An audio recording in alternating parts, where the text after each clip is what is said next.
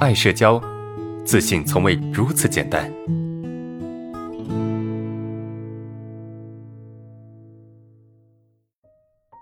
第一个问题是，啊，我是一名有两年社恐的一名学生啊，社恐中的余恐，呃，表现形式一，只要有人哈，我们总是忍不住用余光去去瞟，去看旁边的人，对吧？然后注意力就会被分散，觉得很烦。这第一个，第二个就是总感觉别人能够感觉得到影响别人，所以自己逃避也不是，不逃避也不是，希望老师给一些意见。啊，这个是我们的第一个问题啊。这这个同学是有余光恐惧的一个问题。哎，同学们，想问一下现场的同学哈，有没有同学有余光恐惧的呀？他有两个小的问题啊。第一个问题就是，他总会让自己的注意力去于旁边的人，就他总会瞟到旁边的人啊，然后让他注意力无法集中，很难受。这一个。第二个是什么呢？就是他总觉得自己的余光会影响别人，所以这会让他很难受。第一个第一个点就是。啊，总总会忍不住把精力去关注余光，那余光恐惧症就是这样嘛？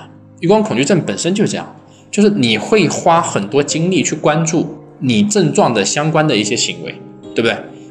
你会花很多的精力去关注，比如说余光恐惧，余光恐惧就是你会去与旁边的人，啊，只要旁边有人啊，在你的视线两边，只要有人，你就会很难受，啊，只要有人会很难受，就是你总是忍不住用余光去。看他们，啊，余光看，什么叫余光看？就是你不是直接看，而是你用你的眼睛的余光去看，去瞟，明白吗？你用你眼睛的余光去看，然后呢，当你用眼睛的余光去看的时候，你很害怕你在看对方的时候，对方也在看着你。说简单点，就是你很害怕你在关注对方的时候，对方关注到你，是不是？所以余光恐惧的同学的困扰在哪里？就是他觉得我不应该用余光去看别人。因为他在看别人的时候，他内心是很很紧张的，他担心对方知道我用余光去看你，然后让对方觉得我是一个很怪的人，我是一个很奇怪的人，我是一个很不好的人，知道吧？就他有这种担心，他有这种害怕，OK，但是他又忍不住用这种方式去看，他又忍不住用这种方式去看别人，所以就在这种总是忍不住去看。但是又不可不能不看的这种状态，这种冲突里面去徘徊，非常的痛苦，啊，非常痛苦。就我觉得我不能够看，但是我总是忍不住去看。为什么？因为去看，在某种程度上可以缓解我们内心的一些安全感，啊，可以解决我们内心的一些安全感的问题。但是呢，导致你没有办法去做你该做的事情。只要旁边有人，你就做不了事情。那做不了事情，你又有一个冲突。为什么？因为你无法完成工作。比如说你是公司的职员。是吧？然后呢，你旁边有人，你就没有办法很专注去工作，或者是旁边有人经过，你就没有办法很专注工作，那你就会很痛苦，对不对？这是余光对你的影响，怎么办呢？面对这种情况，有一个比较好的办法，就是集中注意力，尽可能的去集中注意力。就我在做什么事情啊？那么我就把注意力关注在这个点上。当你的精力关注在这个点上越多，那么你的精力、你的注意力关注在其他地方的点上就越少。懂我意思吗？就这么简单啊，就这么简单。你越想不关注，你就越关注，因为这是一种对抗，这是一种冲突，就是你的情绪或者你的冲突是不受你控制的。你不能说你没有办法说你不看就不看的。你想解决解决，如果你说你能够想解决就解决，那么这个问题早就消失了。